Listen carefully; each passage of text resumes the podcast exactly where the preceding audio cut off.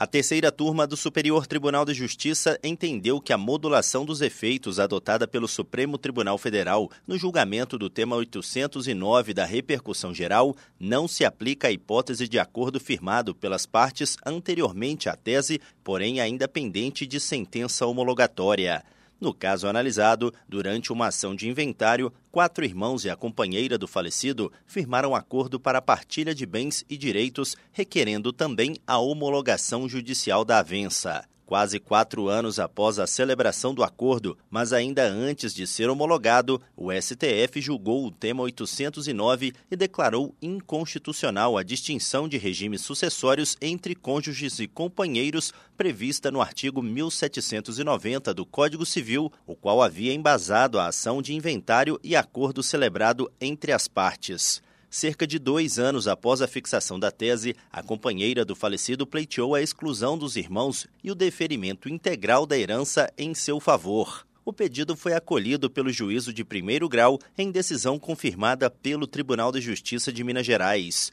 No STJ,